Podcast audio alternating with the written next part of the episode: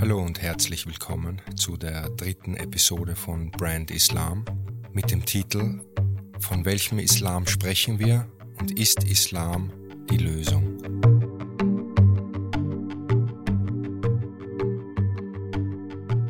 In der zweiten Episode von Brand Islam sind wir auf die kognitive Annäherung an die Lesung eingegangen und wie die Sekundärquellen in vielen Aspekten der Lesung, also dem Koran, inhaltlich widersprechen. Wir haben besprochen, wie die Informationen über unsere Sinne in den Verstand gelangen, und wir werden in der Lesung mehrmals aufgefordert, diesen unseren Verstand zu nutzen bzw. zu gebrauchen.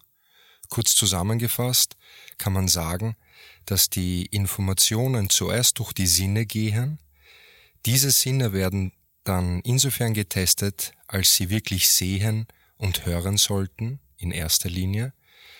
Also die Sinne werden getestet, danach wird der Verstand getestet und als nächstes wird das Herz getestet und am Ende unsere Taten, unsere Handlungen. Es geht darum, idealerweise gute Gedanken zu haben, gute Worte zu sprechen und gute Taten zu setzen. Gedanken, Worte und Taten, die voll Gerechtigkeit sind, voll Barmherzigkeit, voll Demut, voll Einsicht, voll Aufrichtigkeit, voll Güte, voll des Verständnisses, voll der Hingabe, und es geht darum, sich Wissen anzueignen.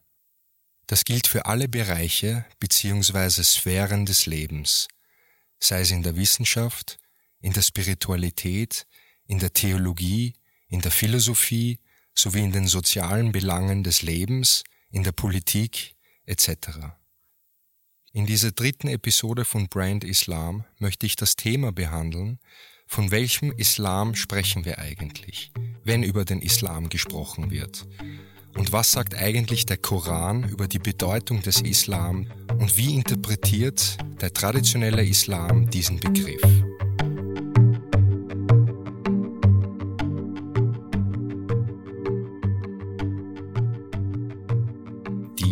Informationen in diesem Video spiegeln mein derzeitig fundiertes Verständnis wider, das sich im Lichte neuer Informationen ändern kann.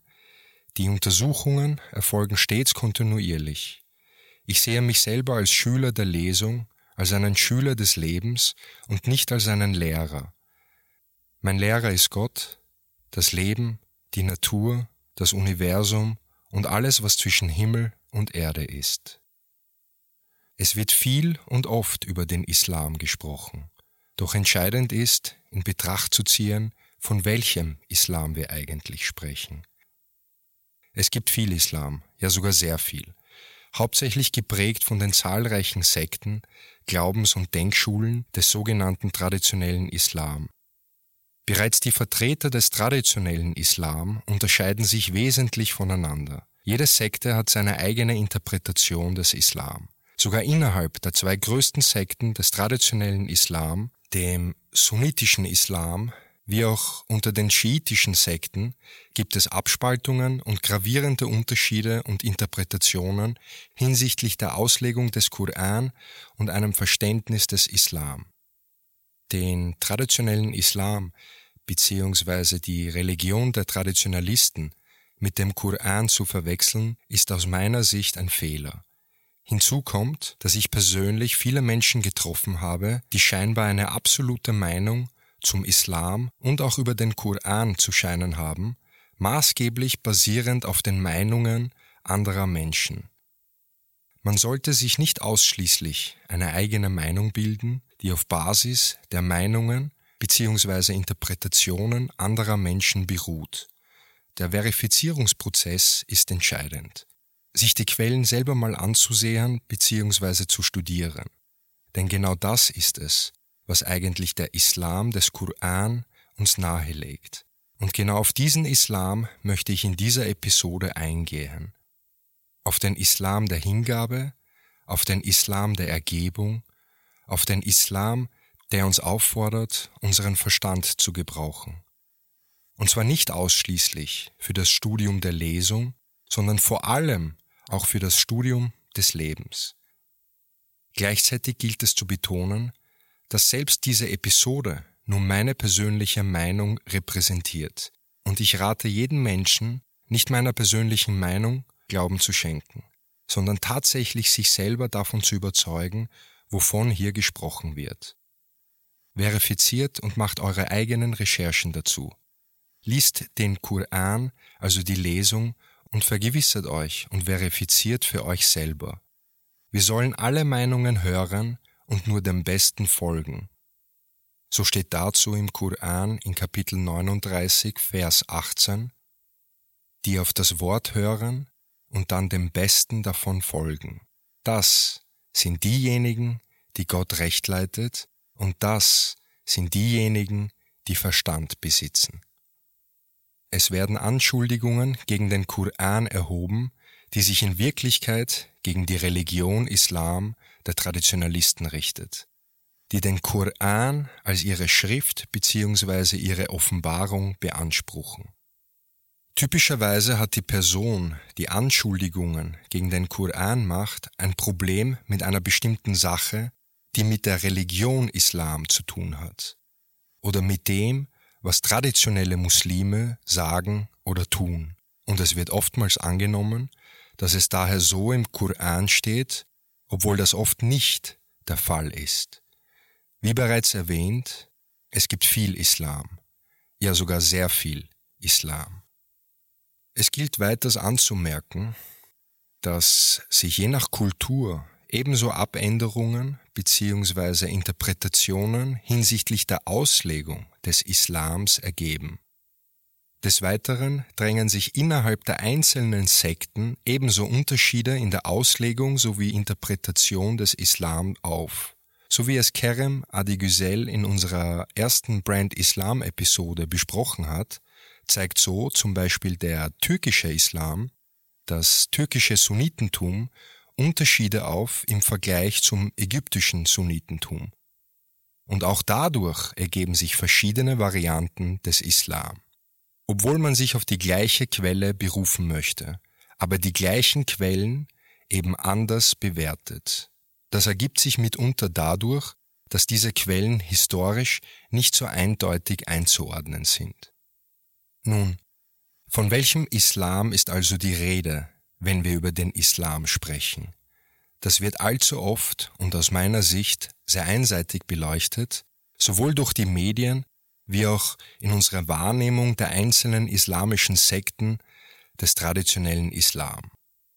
Doch es ist von entscheidender Bedeutung, klar zu differenzieren, von welchem Islam gesprochen wird, wenn wir über den Islam sprechen.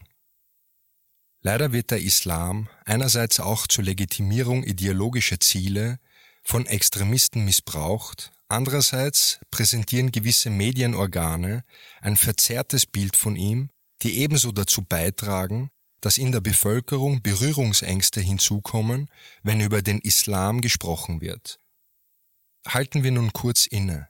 Ich möchte Sie, werte Zuhörer, fragen, welches Bild Sie im Kopf haben, wenn ich sage, Denken Sie an den Islam und halten Sie dieses Bild für einen Augenblick fest. Das gleiche gilt für den Begriff Dschihad. Das Bild, das Sie jetzt im Kopf haben, kann ein verzerrtes Bild sein, sowohl zum Islam wie auch zum Begriff Dschihad. Auf diese beiden Begriffe sind wir in der ersten Episode mit Kerem Adigüzel eingegangen und ich lade alle Zuhörer ein, sofern sie noch nicht die erste Folge vom Brand Islam sich angehört haben, diese sich anzuhören, wo wir die Begriffe Islam und Dschihad in ihrer deutschen Übersetzung und in der Art und Weise, wie es der Koran vermittelt, besprochen haben. Die Religion Islam, geprägt durch ihre Traditionen, ihren Riten, Dogmen und Bräuchen steht nicht im Koran. Bei genauerer Betrachtung und mit kritischer, gleichzeitig offener Herangehensweise zeichnet sich ein klares Bild des sogenannten Brand Islam ab. Und dabei erkennt man klare PR-Propagandaverzerrungen, die man mitunter auch historisch belegen kann, um Kontext zu schaffen. Also von welchem Islam sprechen wir, wenn wir über den Islam sprechen, lesen, beziehungsweise hören. sei es in den Medien oder sei es von den Traditionalisten der unterschiedlichsten Sekten. Um das besser zu veranschaulichen, möchte ich Ihnen meine persönlichen Erfahrungen mit dem Studium der Lesung, also des Korans, mit Ihnen teilen, sowie einen Auszug aus einem Vortrag von Hassan Farhan al-Maliki zum Thema Ist Islam die Lösung? für diese Episode vom Brand Islam heranziehen. Den Link zu diesem Vortrag von Al-Maliki werde ich in der Podcast-Beschreibung zu dieser Episode beifügen. Also, wenn über den Islam gesprochen wird, sowie die Aussage getroffen wird, vor allem von den Traditionalisten selbst, ob Islam die Lösung ist, so sollte ebenso die Frage gestellt werden, von welchem Islam ist da die Rede? Das ist entscheidend und warum das entscheidend ist, werde ich versuchen zu erläutern. So sagt Hassan Farhan al-Maliki, ich zitiere aus einem Vortrag von ihm, ich finde, mein Problem mit der Aussage einiger Traditionalisten, Islam sei die Lösung, ist die Definition des Islam.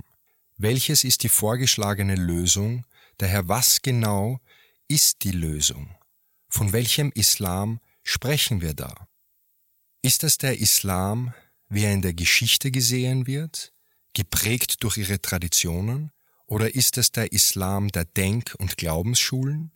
Sprechen wir über den Islam Gottes, also der Islam laut dem Koran, oder ist es der Islam der Menschen, die mit ihrer Politik, ihren Sekten, ihrer Geschichte, ihren Wünschen und persönlichen Interessen vermischt haben? Wenn letzteres der Fall ist, dann ist das nicht der Islam Gottes und auch nicht der Islam laut dem Koran. Der Islam des Korans wird und bleibt nur in den Seiten des Korans erhalten. Und was angewendet und in die Welt hinausgetragen wird, ist der verzerrte Islam. Es ist der traditionelle Islam, geprägt durch ihre Sekundärliteratur, der sogenannten Hadith-Literatur. Wie Sie sehen, ist der Islam ein großer, allumfassender Begriff.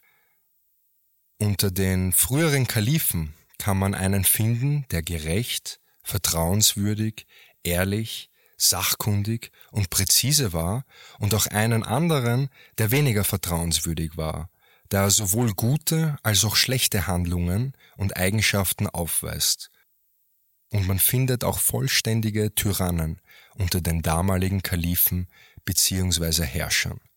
Das Problem mit den meisten Islamisten im Allgemeinen ist, dass sie alle diese Gruppen unter dem Banner des Islams stellen und den Islam durch diese Gruppen definieren. Lassen Sie mich ein Beispiel anhand einer gemeinsamen Ansicht geben, die, wie viele solcher Ansichten, in Frage gestellt werden sollte nämlich die allgemeine Ansicht, dass die Umayyaden und Abbasiden-Dynastien und ihre Eroberer den Islam in den fernen Osten und Westen getragen haben. Durch sie erreichte der Islam Spanien und die Tore Chinas. Aber in Wahrheit haben sie den Islam nie wirklich verbreitet und ausgetragen. Die Umayyaden konnten den Islam nicht in den Osten und Westen bringen. Warum? weil sie dazu nicht geeignet waren. Was sie stattdessen verbreiteten, war eine Verzerrung des Islam nach Osten und Westen. Denn all die eigentlichen Ziele und Aufgaben dieser Eroberer, seien es Plünderungen, Beute und die Besetzung anderer Nationen oder die Besetzung von Oppositionskräften oder auch andere Ziele. All dies waren politische Ziele, die in hohem Maße eher satanischer Natur waren. Es ist also nicht richtig, dass wir den Islam unter die Füße der Eroberer stellen. Vielmehr steht der Islam hoch über ihren Köpfen. Mein Standpunkt ist, dass die gemeinsame Ansicht der Muslime, dass wir den Osten und den Westen erreicht haben, wir taten dies und wir taten das, dies sind ignorante Grausamkeiten. Aussagen wie wir erreichen den Osten und den Westen, das haben wir erreicht, wir haben das erreicht, wir, wir, wir, das ist die Sprache des Shaitan. Der sagte, ich bin besser als er, gemeint ist Adam.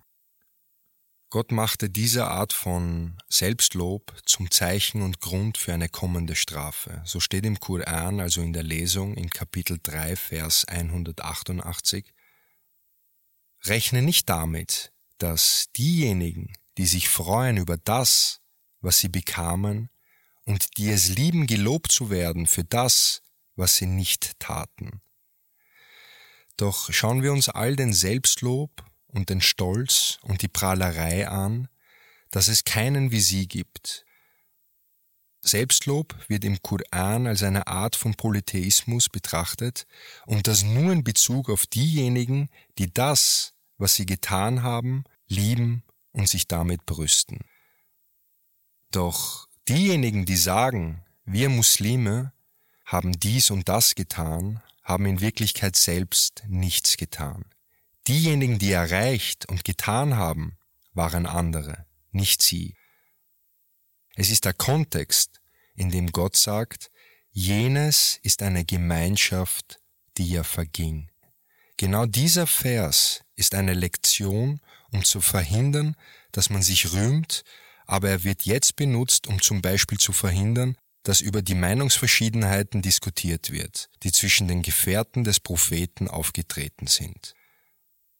Der Kontext ist jedoch ein Diskurs mit den Juden, die sich mit ihrem Erbe brüsten wollten, indem sie sagten, Abraham ist von uns und so weiter.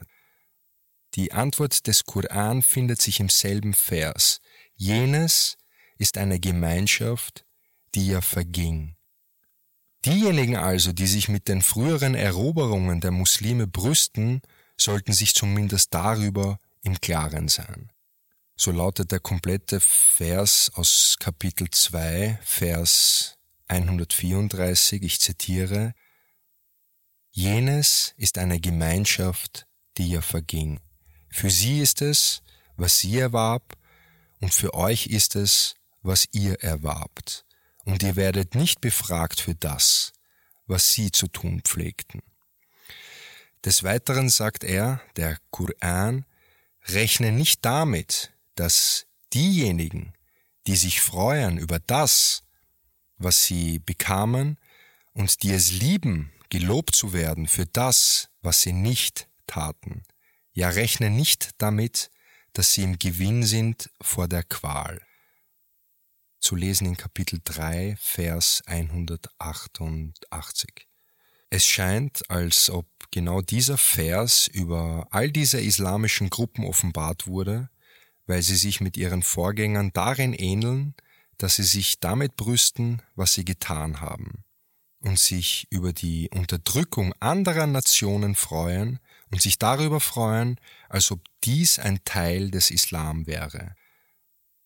Der Islam ist also die Lösung, wird von der Muslimbruderschaft als explizites Schema und als Slogan vorgebracht. Aber natürlich ist es auch bei den Salafisten und Schiiten präsent. Sie alle bringen diesen Leitsatz vor. Und wie wir alle wissen, sind die verschiedenen Individuen innerhalb jeder Sekte nicht alle gleich. Man kann nicht alle Mitglieder der Muslimbruderschaft in einen Kasten stecken, auch nicht alle Salafisten in einen Kasten und auch nicht alle Schiiten in einen Kasten stecken, während man auf diese Weise jeden einzelnen von ihnen als ignorante Barbaren und das Wollen und Loben beispielsweise des politischen Islam bezeichnen würde. Der Führer der Muslimbruderschaft, Said Qutb zum Beispiel, auch wenn die heutigen Salafisten ihn manchmal scharf verurteilen, und ja, er hat einige hässliche Takfiri-Ansichten in seinem Buch Meilensteine dargelegt und dennoch betrachtet er das Leben und die Handlungen Muawiyas, der erste Kalif der Umayyaden, nicht als Vertreter des Islam. Ebenso wenig wie die Handlungen Uthmans, vor allem in den letzten sechs Jahren seiner Herrschaft.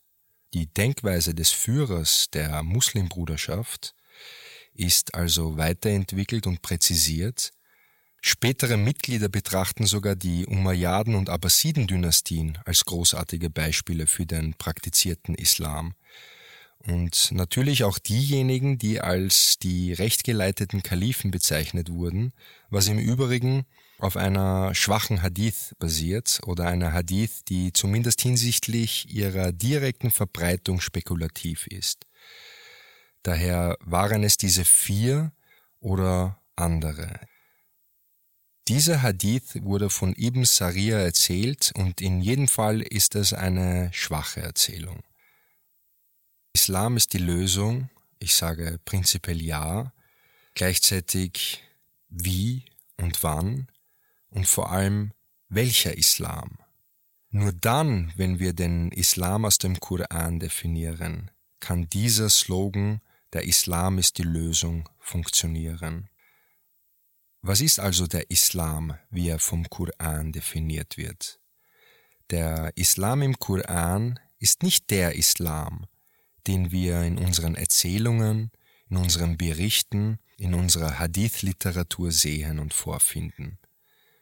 Der Islam wird durch den Koran in drei Stufen definiert.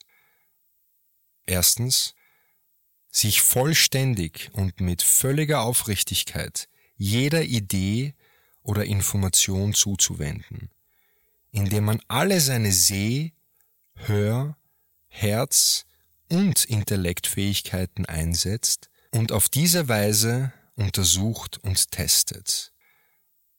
Zweitens, sich tatsächlich dem zu unterwerfen, was von jeder so angetroffenen Idee oder Information richtig ist.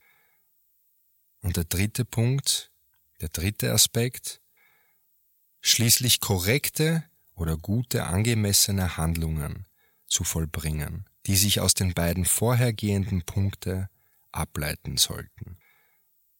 Wie kommt nun diese Definition aus dem Koran?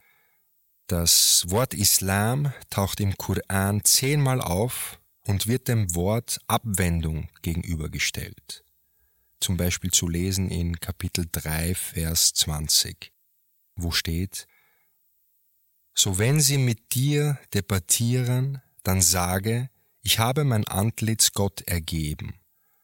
Auch wer mir folgt, und sage zu denjenigen, die die Schrift bekamen, und den Heiden, habt ihr euch ergeben? Ergaben sie sich, so sind sie recht geleitet. Kehrten sie sich ab, so obliegt dir nur das Übermitteln, und Gott ist blickend über die Diener. Habt ihr euch ergeben, ergaben sie sich, wird zu kehren sie sich ab gegenübergestellt. Ideen und Konzepte können durch ihre Gegensätze verdeutlicht und definiert werden. Und das Gegenteil von sich abwenden, sich abkehren, ist sich zuwenden, sich hingeben, sich ergeben, so kann der Islam als sich zuwenden, sich hinwenden definiert werden.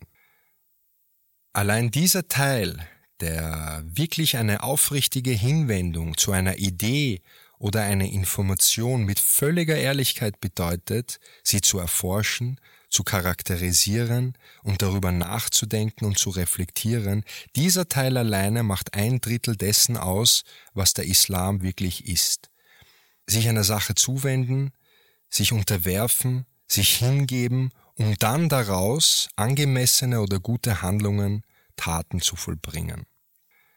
Das ist der Islam im Koran und es ist sehr unwahrscheinlich oder besser gesagt unmöglich, dass der Koran keine Definition und Klärung des Islams beinhaltet. Er geht sogar sehr klar und deutlich darauf ein, was Islam ist. Natürlich habe ich mir die Hadithe angesehen. Der Islam ist auf fünf Säulen und so weiter aufgebaut. Das gegenwärtige Verständnis von ihnen stimmt jedoch in dieser Hinsicht nicht mit den Versen des Korans überein. Vielmehr handelt es sich bei diesen fünf Säulen in Wirklichkeit um Rituale und Verpflichtungen, die auf dem Islam, der im Koran beschrieben wird, aufgebaut werden, so wird der Islam im Koran etwa zehnmal der Abwendung gegenübergestellt. Daher ist der Islam das Gegenteil von Abwendung und das Gegenteil von arrogantem Ausweichen, Meiden, Widerstehen, Umleiten, Verhindern, Behindern, abwehren, ablehnen oder dagegen sein und so weiter. Es geht eben um die Hingabe, um die Ergebung, um sich hinzuwenden und nicht um das Abwenden von einer Idee oder einer Sache. Ganz im Gegenteil, es geht darum, sich dem Wissen zuzuwenden. Aber leider sind diese Arten von Arroganz, Meiden und Hindern, also dem Abwenden, derzeit unter den Muslimen weiter verbreitet als bei jedem anderen Volk bzw. jeder anderen Gemeinschaft. Andere Nationen haben zumindest diesen ersten Teil, diese erste Stufe, das erste Drittel des Islam mehr als alle anderen Muslime überhaupt vorangetrieben. Sie stützen sich größtenteils vollständig auf eine Idee zurecht. Sie untersuchen sie und versuchen, sie zu konzeptualisieren, sei es in den Naturwissenschaften, in der Forschung etc. Aus Kapitel 3, Vers 20 aus der Lesung und äh, auch aus anderen Versen lernen wir also, dass der Islam das Gegenteil von Abkehr ist. Und das Gegenteil von Abkehr ist die Hinwendung, die Zuwendung. Daher kann der erste Teil oder das erste Drittel des Islam aus dem Koran als Hinwendung bezeichnet werden. Somit ist die vollständige Hinwendung die erste Stufe der wahren Leitung. Es kann bei den Demütigen, bei den wahrhaft Gebildeten, bei denen, die ihren Verstand nutzen, aber nicht bei den arroganten, sektiererischen Fanatikern gefunden werden. Vielmehr wenden sie sich fast immer von allem und jedem anderen ab, sogar von ihren eigenen Geschwistern in der Religion. Der Fanatiker wird sich von seinem Bruder abwenden, ihn meiden, ihn zurücklassen, ihn weder grüßen noch mit ihm sprechen. Er wird anderen gegenüber abgeneigt und entfremdet sie sowie sich selber. Der nächste Teil, also der zweite Teil des Islam, laut dem Koran, ist die Unterwerfung. Wenn Sie also auf eine wahre, solide oder richtige Idee oder Information stoßen, sollten Sie nicht zu arrogant sein, sie zu akzeptieren. Man sollte auch nicht versuchen, sie zu unterbinden oder abzuwenden. Sei es eine religiöse, geistliche, theologische Idee oder eine wissenschaftliche Idee oder eine intellektuelle, humanistische oder spirituelle Idee. Und deshalb sagt Gott aus diesem Grund, und derjenige, der die Wahrheit bringt, wie auch derjenige, der die Wahrheit annimmt, das sind die wahrhaft Gottesbewussten. Zu lesen in Kapitel 39, Vers 33 der Lesung. Daher, diese Eigenschaft ist eine echte Frömmigkeit, eine echte Gottesfurcht, es spiegelt die Gottergebenheit. Wahre Ehrlichkeit ist ein Teilaspekt des Gottesbewusstseins, der Gottesfurcht. Wenn Sie sich also mit Informationen beschäftigen oder Informationen übermitteln, egal zu welchem Thema, das gilt für alle Aspekte des Lebens, sollten Sie nur die Wahrheit bringen, und wenn Ihnen die Wahrheit präsentiert wird, sollten Sie sie akzeptieren. Sie stellen sicher, dass sie nur das sagen, von dem sie wissen, dass es wahr ist. Und wenn ihnen gezeigt wird, was wahr ist, bestätigen sie es und unterwerfen sich der Wahrheit. All dies fällt unter den Begriff Unterwerfung. Also die Unterwerfung stellt das zweite Drittel des Islam laut dem Koran dar. Um es noch einmal zu bekräftigen, das erste Drittel ist eine aufrichtige, vollständige Hinwendung zu jeder Idee oder Information, um sie zu prüfen und zu testen, sozusagen der Verifizierungsprozess. Wenn man sich nun alle Argumente und Debatten, und es gibt viele, in der muslimischen Welt ansieht, sieht man nicht, dass sich jemand wirklich dem anderen zuwendet und ihm aufrichtig zuhört. Jeder scheint arrogant und zufrieden mit dem, was er an seinen eigenen Ansichten hat, indem er sich von den anderen und ihren Ansichten abwendet. In ihnen findet man einen großen Teil der Gegensätze des Islam. Es ist die Abwendung und das Meiden, die Gegnerschaft, aber es sollte in erster Linie eine aufrichtige, hingebende Hinwendung zu etwas geben. Erst dann sollte es zur Unterwerfung oder zur Ablehnung kommen. Das stellt einen zentralen Aspekt im Islam des Korans dar. Nehmen wir zum Beispiel an, Sie haben sich Ihrem intellektuellen Gegenüber zugewandt bzw. zugewendet und mit der Gewissheit, dass die Wahrheit auf Ihrer Seite ist. Aber dann, während des Diskurses, stellen Sie fest, dass Ihr Gegenüber einige Ideen oder Informationen hat, die der Wahrheit näher sind als Ihre. Sie müssen bzw. sollten ihre Neigungen beiseite legen und diese Überlegungen, Ideen unterbreiten und akzeptieren, das ist das zweite Drittel des Islam. Zusammenfassend lässt sich sagen, dass wir für das erste Drittel die Hinwendung, die Hingabe, die Zuwendung gesehen haben, dass dem Islam laut Koran zehnmal eine Abkehr und etwa fünfmal eine Ablehnung eine Abdeckung der Wahrheit gegenübergestellt wurde, was uns das zweite Drittel die Unterwerfung gibt.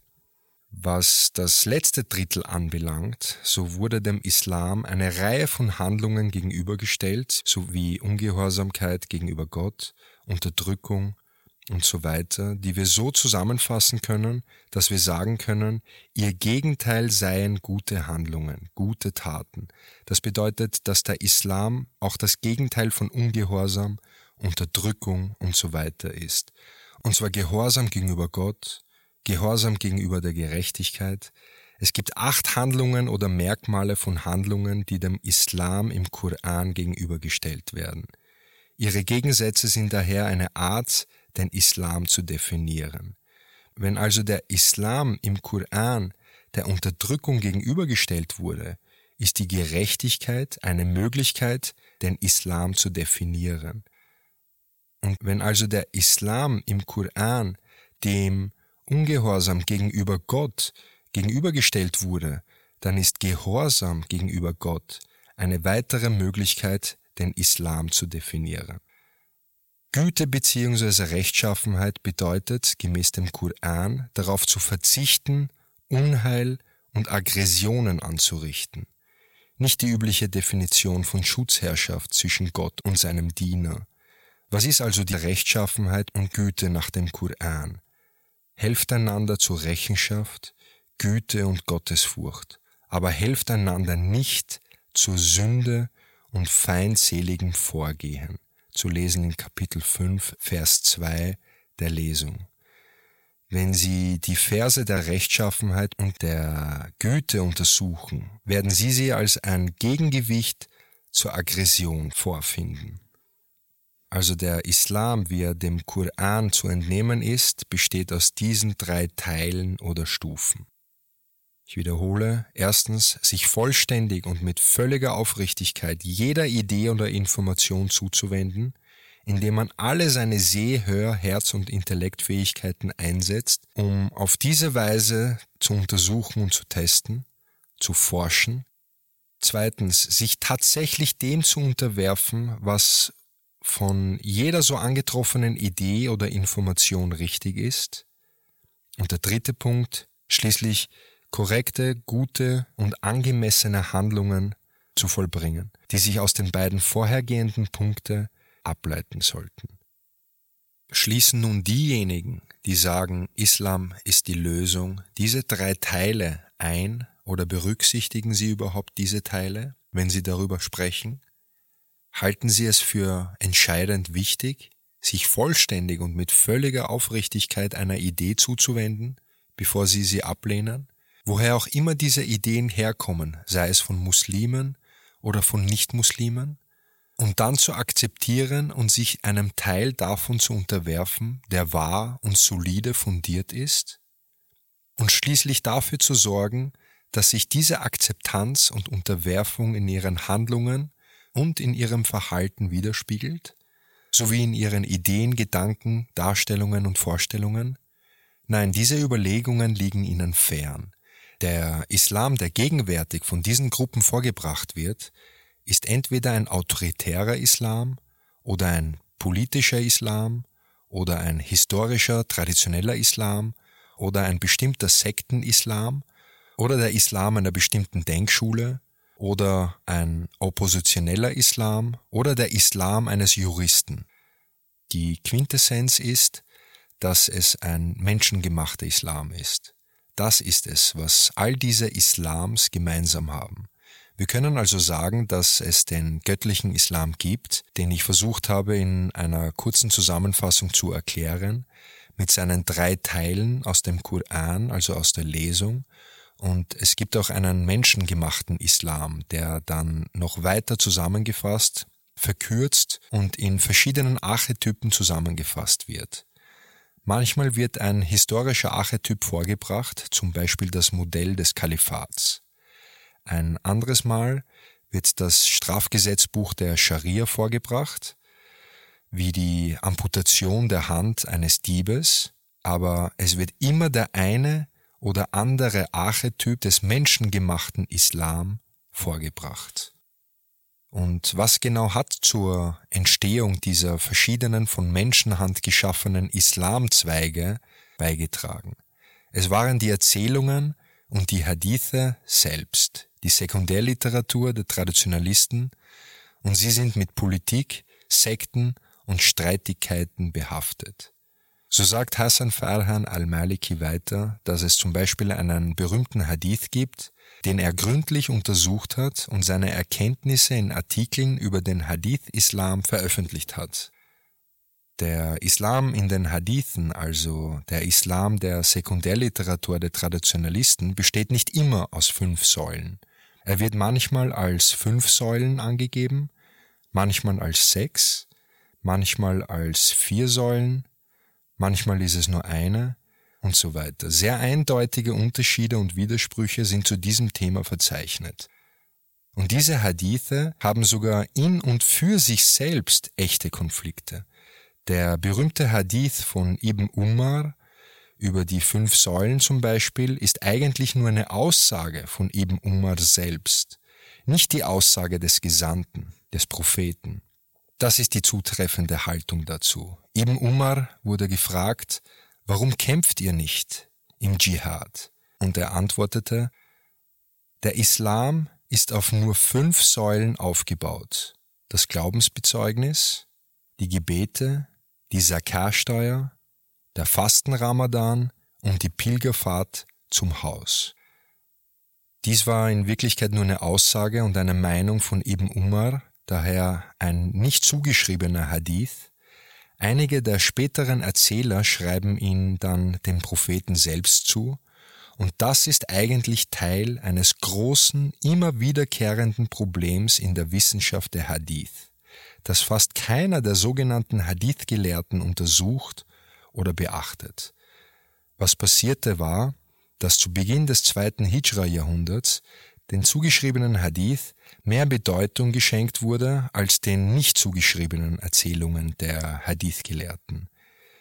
Dies war auf ihre Auseinandersetzung mit den Gelehrten der unabhängigen Argumentation zurückzuführen, eine Auseinandersetzung, die selbst eine weitere Episode verdient, die wir sehr wohl machen könnten, weil sie verdeutlicht, wie es kommt, dass die Erzählungen in früheren Sammlungen, wie zum Beispiel das Muwatta, das das Hauptwerk des islamischen Rechtsgelehrten von Imam Malik ist, sowie der Musanaf von Al-Sanani oder der Musanaf von Ibn Shaybar und so weiter. Wie kommt es, dass die überwiegende Mehrheit der Hadithe in ihren Sammlungen nicht dem Propheten zugeschrieben wurde?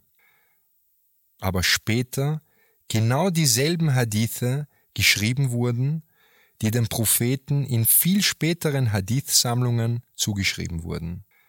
Spätere Sammlungen wie Bukhari, Muslim und die vier Sunnan-Sammlungen, wie kam es dazu? Wie konnte sich eine Hadith ohne Zuschreibung, der bei Hassan al-Basri oder Zaid ibn Tabit oder einer Handlung von Ibn Umar oder einer Meinung von Ibn Umar endet, wie diese fünf Säulen, sich plötzlich so verändern, und dem Propheten selbst zugeschrieben werden. Es gab mehrere soziale und juristische Faktoren, die dabei eine Rolle spielten. Einer dieser Faktoren war, dass die Hadith-Gelehrten durch ihre Auseinandersetzungen mit den Juristen der unabhängigen Argumentation dazu veranlasst wurden, nicht zugeschriebene Erzählungen in prophetische Hadithe zu zwängen, um das Argument zu gewinnen. Auf diese Weise erweckten sie den Anschein, dass ihre Gegner nicht mehr gegen eine bloße Aussage waren, sondern gegen die Worte des Propheten selbst gerichtet waren. Und das war in der Tat ein sehr trügerischer Trick, eine raffinierte Art der Propaganda, den die Gelehrten der Hadithe ausspielten und den sie schließlich in die Wissenschaft der Hadithe selbst einbrachten. Und es scheint mir, dass dieser Disput in gewisser Weise mit der Entstehung der Wissenschaft der Hadith und ihrer Verzweigungen zusammenhängt. Das bedeutet, dass dieser Disput mit den Gelehrten der unabhängigen Argumentation die Gelehrten der Hadith dazu veranlasst hat, die Verwendung von nicht attribuierten, nicht zugeschriebenen Erzählungen aufzugeben und zu beschließen, nur noch prophetische Hadithe zu verwenden. Warum? Um Argumente einzudämmen und zu beenden, indem sie sagen können, der Prophet, der Gesandte sagte. Damit war die Wissenschaft der Hadith geboren, auf jeden Fall der menschengemachte Islam, den wir bei verschiedenen islamischen Gruppen und Bewegungen wie der Muslimbruderschaft oder den Salafisten und sogar bei den Schiiten finden, obwohl ich gestehe, dass ich nicht viel über die Erzählungen der Schiiten und ihre Hadith-Wissenschaft weiß. Daher werden den Imamen schwache und korrupte Erzählungen zugeschrieben, die dann dazu geführt haben, dass der menschengemachte Islam zu den wahren Erzählungen von Ahlul Bayt zählt? Oder haben sie die Erzählungen von Ahlul Bayt, also der Familie des Propheten, unverfälscht und fehlerfrei? Was die Sunniten betrifft, so haben wir das Beispiel der Salafisten und der Muslimbruderschaft, die beide den Propheten aufgrund ihrer Gefolgschaft derjenigen, die vor ihnen stehen, Dinge zugeschrieben haben, die dem Koran und dem ursprünglichen Islam völlig widersprechen. Die muslimischen Eroberungen sind ein Beispiel dafür, da die Eingrenzungen oder die Zusammenfassung des Islam im Strafgesetzbuch der Scharia den eigentlichen Zweck und die Ziele des Korans und der Scharia in ihrer Gesamtheit vernachlässigt wie die obersten Ziele der Frömmigkeit, der Gottergebenheit, des Nachdenkens, der Erinnerung, der aktiven Leitung, der kognitiven Anleitung des Erfolges, des Erreichens und so weiter. All dies wird übersehen und vernachlässigt, sogar das Ziel der Barmherzigkeit, sowie der Gerechtigkeit sowie die Prüfung Gottes, dennoch sind dies die obersten Ziele des Korans. Stattdessen konzentrieren sie sich ganz auf Rituale und Kleinigkeiten und stellen sie aus ihrer Sicht als den gesamten Islam dar.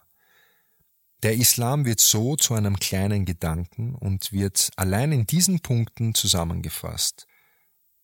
Wenn also ein muslimischer Herrscher zum Beispiel die Amputation der Hand des Diebes erzwingt, dann ist es, als ob der Ruhm des Islam vollständig wiederhergestellt wäre. Und das ist eine solche Schwäche im Hinblick auf die Konzeptualisierung und das Verständnis der Doktrin, der Lebensordnung selbst. Dieser menschengemachte Islam, der ein Ergebnis früherer menschengemachter Erzählungen ist, wurde also dazu benutzt, einen schwachen, intellektuellen, tyrannischen Autoritarismus und sektiererische Streitigkeiten zu unterstützen und zu verursachen, was dann weitere Erzählungen, dogmatische Glaubensüberzeugungen und Hadithe hervorbrachte. Diese werden dann von ihren Anhängern als die Ideale angesehen. Was diejenigen betrifft, die auf den historischen, archetypischen Islam in Form des Kalifats blicken, so sollten sie verstehen, dass er nicht einheitlich war. Es gab die ersten vier Kalifen sowie die Umayyaden-Dynastie, die Abbasiden-Dynastie, die Osmanen, die eben genannten unterscheiden sich stark in ihrer Interpretation und in ihrem Verständnis des Islam. Und sie können jede Art von Ungerechtigkeit und Unterdrückung, die sie wollen, unter ihnen finden.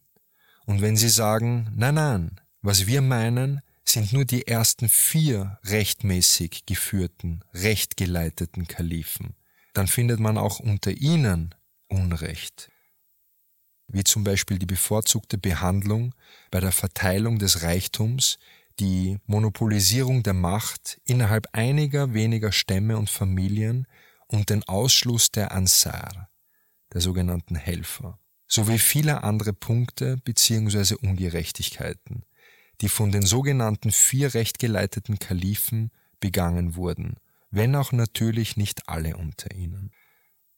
Es gab zum Beispiel große Unterschiede bei den Löhnen. Wer würde heute akzeptieren, dass verschiedene Stämme oder ethische Gruppen unterschiedliche Löhne erhalten sollten? Doch dies war etwas, was Umar einführte. Er führte unterschiedliche Löhne zwischen den Emigranten und den Helfern, den Ansar, sowie zwischen dem Stamm der Quraysh und anderen ein. Wenn heute in Saudi-Arabien verschiedene Lehrer je nach ihrem Stamm unterschiedliche Gehälter erhielten. Zum Beispiel erhalten die Utebis 6000 Saudi Real, die Jaisanis 1500 Saudi Real, die Subais erhielten 5000 Saudi Real und wenn es jemand aus der Nachkommenschaft von Muhammad ibn Abdul Wahhab ist, dann erhält er 12.000 Saudi Real. Würde das nicht eine Fitna, also Ärger, Trübsal und daher Streitigkeiten verursachen? Das ist im Grunde das, was Umar zu seiner Zeit getan hat. Und es war falsch und es war ungerecht. Diese Ungleichheit der Löhne aufgrund des Stammes. Es gibt Dozenten, die der Meinung sind, dass einer der Ursachen des ersten großen Aufruhrs im frühen Islam genau in dieser Ungleichheit der Löhne lag, so dass die Feindseligkeit in dem Maße zunahm, wie sich die Menschen untereinander austauschten und redeten und mitbekamen, was anderen gezahlt wurde.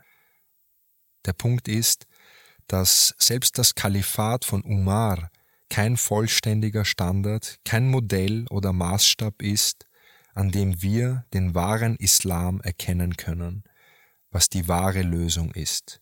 Das wirkliche Vorbild sollte in erster Linie der Koran sein, zusammen mit dem, was über die Praxis des Propheten und die Umsetzung des Korans, also der Lesung, absolut feststeht. Man braucht wohl nicht zu sagen, dass das aktuelle Diskussionsniveau keinen Raum bietet, um zu erklären, was genau als Ergebnis der Einbeziehung des Menschengemachten, des politischen Islam in den göttlichen Islam unmittelbar nach dem Tod des Propheten und der Versammlung in der Sakifa zustande kam. Sakifa ist bedeutend als der Ort, ein Gebäude in Medina, an dem sich nach dem Tod des Gesandten einige seiner Gefährten versammelten und Abu Bakr die Treue schworen und ihn zum ersten Kalifen wählten. Jedoch Fragen wie, was sind die richtigen Kriterien für die rechtmäßige Ordnung? Wer sind diejenigen, die ihn wählen können? Wer hat das Recht, das Treuegelöbnis hinsichtlich der Amtseinführung zu vollenden? Wer gehört dem Beirat, dem Beratungsausschuss an und wer sollte ihm angehören? Wie ist seine Position, seine Stellung, seine Haltung? Nichts davon wurde geklärt und es kamen weitere Fragen auf, wie zum Beispiel der Ausschluss der Helfer, der sogenannten Ansar, von fast jeder politischen Beteiligung. Weiters der Mangel an Mäßigung bei den islamischen Eroberungen und der Angriffe auf diejenigen, die uns nie angegriffen haben, der sich ausbreitende Militarismus, indem man sofort neue Anhänger an die Grenzen schickte, um zu kämpfen, die Ungleichheit der Löhne, die Einführung neuer Strafgesetze und die Erhöhung der Strafen während des Kalifats von Umar wie zum Beispiel Auspeitschungen für jeden, der sich mit einem der Namen der Propheten bezeichnete oder nach den zweideutigen Versen des Korans fragte oder die Kunja von Abu Issa annimmt, weil Jesus nie einen Vater hatte und so weiter und so weiter. Dinge wie diese, die heute von Organisationen wie zum Beispiel der Religionspolizei in Saudi-Arabien mehr geschätzt werden als die Sanftmut des Propheten. Sie fühlen sich wohler, wenn sie die Peitsche von Umar benutzen, als die Barmherzigkeit des Gesandten, des Propheten. Für sie ist die Peitsche des Umar das Vorbild, dem sie folgen wollen. Sie sagen, früher ging Umar hierhin und dorthin und Umar schlug diese Person und er schlug diese andere Person und er trug seine Peitsche immer bei sich. Okay, aber ich möchte, dass Sie hören. Der Prophet hat früher nie eine Peitsche getragen. Ziehen Sie also die Strenge von Umar, der Sanftmut des Propheten vor? Ja, Umar verfügte über seine immensen Tugenden. Er hat seinen Dschihad, sein Wissen, seine Zugehörigkeit zu den frühen Muslimen und so weiter. Er hatte viele große Tugenden, aber das macht ihn nicht zum Propheten. Man sollte die Propheten und ihre Stellung nicht überladen, indem man unter ihnen andere aufnimmt, denen man auch folgen sollte. Unsere Religion, unsere Geschichte und unsere Literatur können sehr überfüllt, vollgestopft und überbelegt erscheinen. Es ist, als ob wir mit Propheten überfüllt wären, obwohl wir eigentlich nur einen Propheten haben. Bitte haben Sie abschließend Verständnis dafür, dass meine Antwort sehr allgemein gehalten ist.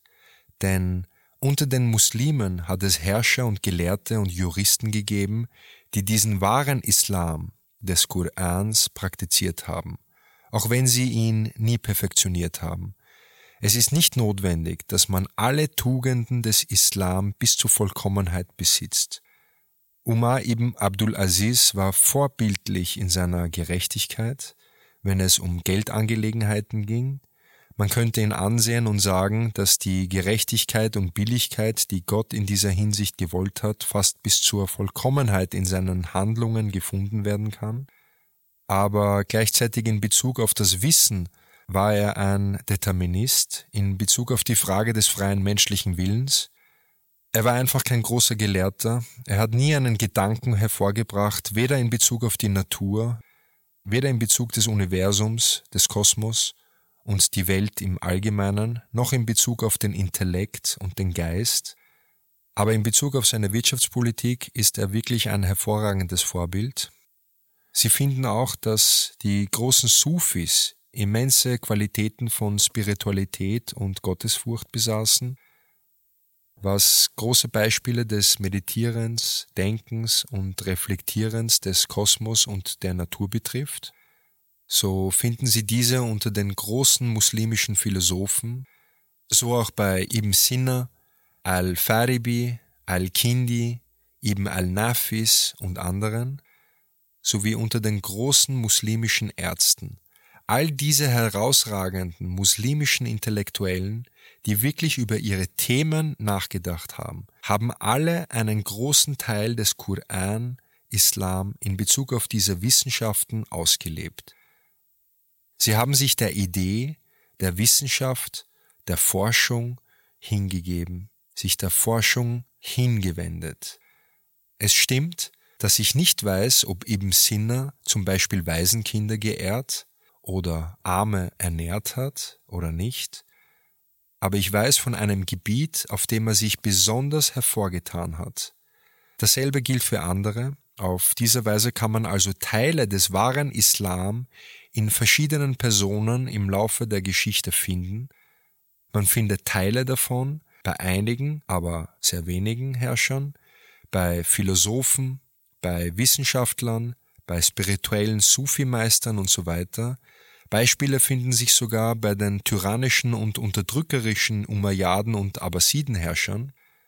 Al-Mamun zum Beispiel, wenn es darum geht, Wissen zu sammeln und äh, gedeihen zu lassen, wenn er versucht, geisteswissenschaftliche Literatur durch sein Dar al-Hikmah, also das Haus der Weisheit, Institut zu sammeln, und wenn er die Übersetzung von Texten förderte, Al-Mamun äh, hatte persönlich großes Interesse an den Wissenschaften und ließ zahlreiche griechische und auch einige mittelpersische Werke zur Logik, Mathematik, Medizin und Astronomie ins Arabische übersetzen. Bei all dem hatte er eine gute Portion des ursprünglichen Islam, obwohl er natürlich in anderen Bereichen ein unglaublich ungerechter Tyrann und Unterdrücker war.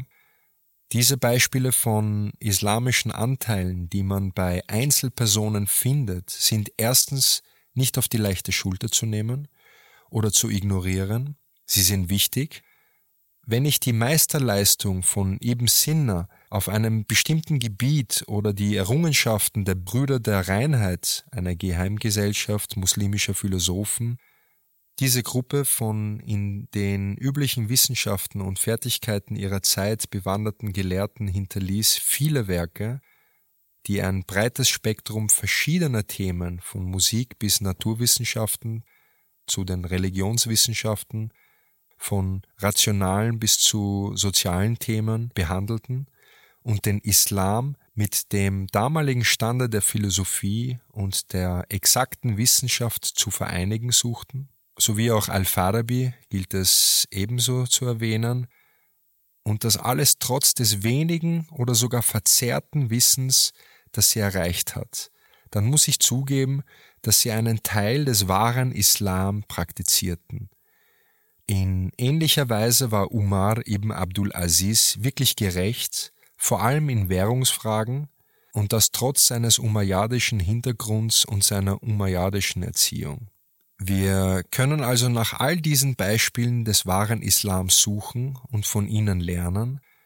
Es ist nicht zwangsläufig notwendig, dass wir den koranischen Islam finden, der, wie ich hier erläutert habe, in der heutigen Welt explizit beschrieben wird, denn die koranische Definition ist eine wahre, umfassende, übergeordnete Konzeptualisierung des Islam, die sich fortsetzen wird und immer irgendwo zu finden sein wird. Daher dass Islam in erster Linie das Hinwenden einer Idee, das Erforschen neuer Wissensgebiete bedeutet, mit Vernunft und Hingabe, sei es eine spirituelle, geistliche, theologische Idee oder eine wissenschaftliche Idee oder eine intellektuelle, humanistische Idee.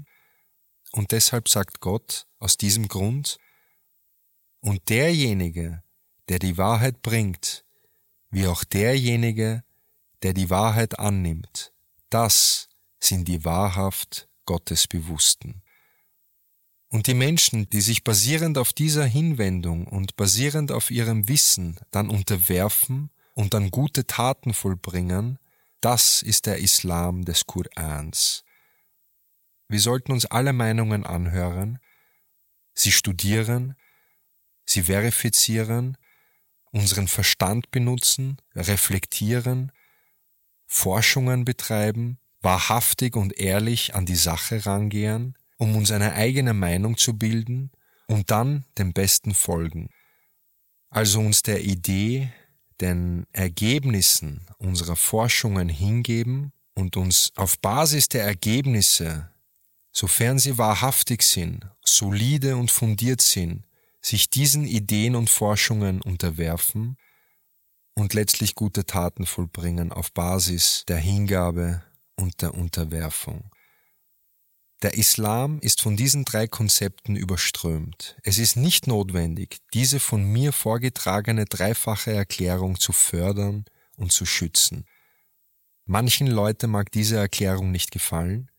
Sie werden direkt fragen, hat das jemand vor Ihnen gesagt? Was übrigens ein weiteres echtes Problem darstellt, das die Muslime haben, wenn es keinen historischen Präzedenzfall gibt und wenn keiner der früheren Muslime etwas Ähnliches gesagt hat, dann lehnen wir schnell jedes Konzept ab und betrachten es als problematisch oder fehlerhaft. Im Gegensatz dazu, sie haben den Koran und er spricht zu einem.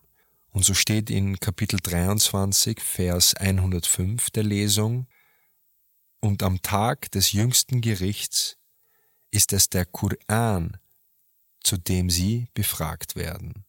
Wurde ihnen meine Mitteilung nicht vorgetragen? Die Frage wird also nicht lauten, wurde ihnen nicht die Praktiken und Meinungen ihrer früheren Führer und rechtschaffenen Herrscher vorgetragen?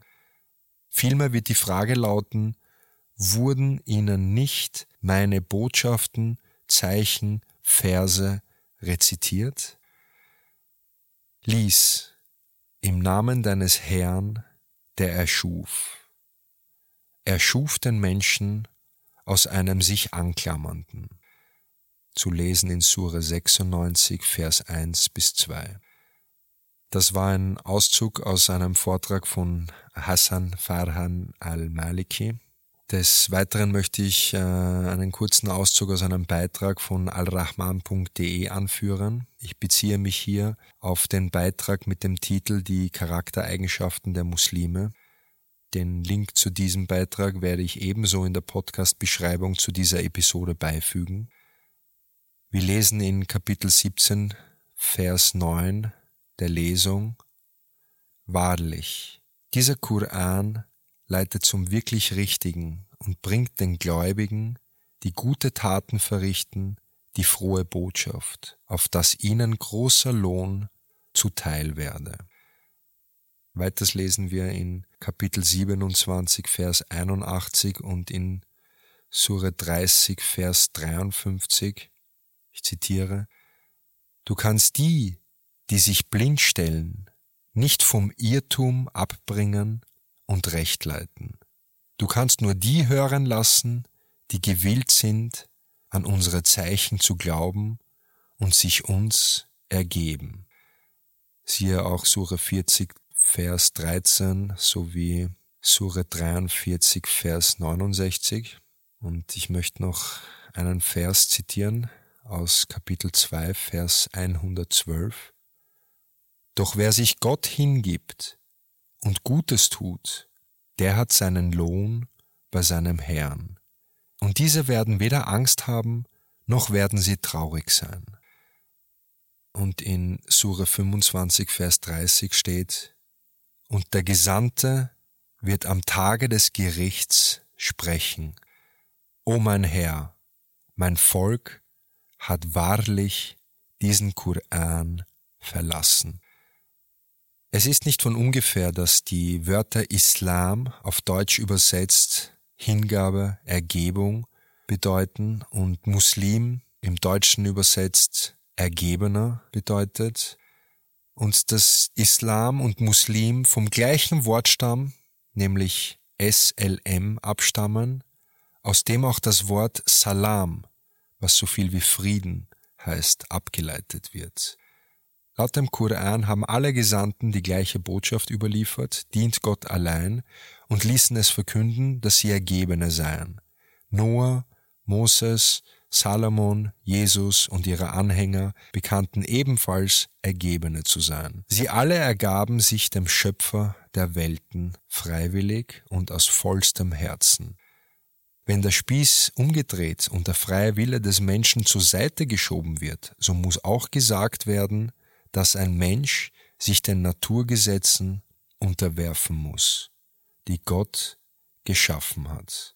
So lesen wir in Kapitel 3, Vers 83 der Lesung, also im Koran, können Sie sich denn etwas anderes wünschen als die Lebensordnung Gottes, wo Sie doch ihm sei es freiwillig oder widerwillig, alle ergeben haben, die im Himmel und auf Erden sind, und zu ihm werden sie zurückgebracht. In Kapitel 13, Vers 15 lesen wir aus der Lesung, Vor Gott beugen sich willig oder unwillig alle Wesen in den Himmeln und auf Erden, desgleichen alle Schatten mittags und in der Dämmerung. Sogar die Ableugner beugen sich vor Gott, daher sie akzeptieren bewusst oder unbewusst und oder gewollt oder ungewollt die Allmacht Gottes und unterwerfen sich seinen Gesetzen. Jeder Mensch, ob er will oder nicht, ergibt sich den Naturgesetzen Gottes. Jene, die die Allmacht Gottes nicht akzeptieren wollen, können in Spekulationen über die Kontrolle ihrer Körper verfallen Jedoch prägt der Koran ein einfaches Beispiel, welches die Ableugner nicht zu umgehen vermögen. Der Schatten des Menschen beugt sich vor Gott. In anderen Worten liegt es außerhalb der Kontrolle eines Menschen, Einfluss in die Umdrehung der Erde um die Sonne zu nehmen, welche die Schattenbewegungen bestimmen. Die von der Sonne geworfenen Schatten sind nach Tag, Zeit und geografischen Koordinaten bestimmt. In Sura 41, Vers 11 lesen wir aus der Lesung, dann wandte er sich dem Himmel zu, während er noch Rauch war, dann sagte er, ihm und der Erde kommt beide freiwillig und widerwillig. Beide sagten, wir kamen freiwillig. Alle Galaxien und ihre Inhalte sind sozusagen Muslime, die den physikalischen Gesetzen Gottes gehorchen mit diesem Verständnis gelangt man auch weiter zu Gottesfurcht, wenn man bedenkt, dass sich eine eigentlich leblose Flasche Gott ergibt, weil sie stets die Gesetze befolgt, die Gott auferlegt hat. Dieses Prinzip wird ein weiteres Mal in Sura 2, Vers 74 deutlich. So steht da in der Lesung. Und es gibt Steine, die aus Furcht vor Gott herabfallen. Gott entgeht nichts, von euren Taten.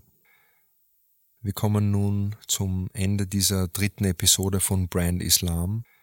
Inspiriert durch ein Gespräch, das ich vergangene Woche mit einer Schwester zum Thema der Quantenphysik hatte, möchte ich diese Episode mit einem Zitat von Hans-Peter Dürr abschließen. Professor Hans-Peter Dürr war ein prominenter Physiker, Dreimal war er im Direktorium des Max-Planck-Instituts für Physik und Astrophysik und in jungen Jahren auch Mitarbeiter von Werner Heisenberg, der 1925 die erste mathematische Formulierung der Quantenmechanik angab und 1927 die Heisenbergsche Unschärferelation formulierte. Professor Hans-Peter Dürr war zugleich ein weltweit bedeutender Sprecher der Umwelt- und Friedensbewegung Träger des alternativen Nobelpreises und Gründer von Global Challenges Network. Des Weiteren hat er zahlreiche Publikationen verfasst. So sagte Professor Hans-Peter Dürr, ich zitiere, Die Revolution, die stattgefunden hat, hat nicht nur gesagt, die Materie ist verschwunden, es ist auch die Energie verschwunden. Es hat sich herausgestellt, das ontologische Weltbild gilt nicht mehr indem es heißt, es existieren Dinge, ob das nun Zeichen sind oder ob das Energie ist, sondern es gibt nur Verbindung. Es gibt nur eine Verbundenheit, ohne dass die Verbundenheit an irgendetwas geknüpft ist, was wir begreifen können. Und wir haben keine Sprache dafür. Wir haben schlicht keine Sprache dafür. Etwas, das nur Verbundenheit sagt, ohne dass es sagt, was womit verbunden ist. Das Grundelement der Wirklichkeit ist nicht Realität in dieser Wirklichkeit, sondern schlicht Verbundenheit. Die kleinsten Elemente sind nicht materielle und energetische Einheiten, sondern ich nenne sie manchmal Wirks, weil sie Teile der Wirklichkeit sind, die wirken ohne dass sie materiell sind. Das können wir als eine Art Feld betrachten, das im Hintergrund ist. Wir sind eben ein Meer, das selbst nicht materiell ist. Und die Wellen auf dem Meer, darauf türmt sich praktisch die Materie, daher die Materie ist wie die Schlacke des Geistes. Der Geist, der holistisch ist, der Natur nach, das ist der Grund, warum wir ihn nicht begreifen können, ist das Eigentliche, was uns zusammenhält. Wenn wir miteinander reden, dann ist es nicht so, dass wir jetzt agieren auf die Licht- und Schallwellen, die wir austauschen, sondern die Worte sind nur geeignet, uns zu erinnern an etwas, was wir eigentlich schon wissen und in unserer eigenen Erfahrung ausgraben. Wir begegnen uns sozusagen im Geistigen und die Worte, sind nur dazu da, uns zu verständigen, wo wir uns begegnen wollen. Ich hoffe, euch hat diese Episode von Brand Islam gefallen. Danke fürs Zuhören und hoffentlich bis zum nächsten Mal, so Gott will, möge der Frieden mit euch sein. Peace.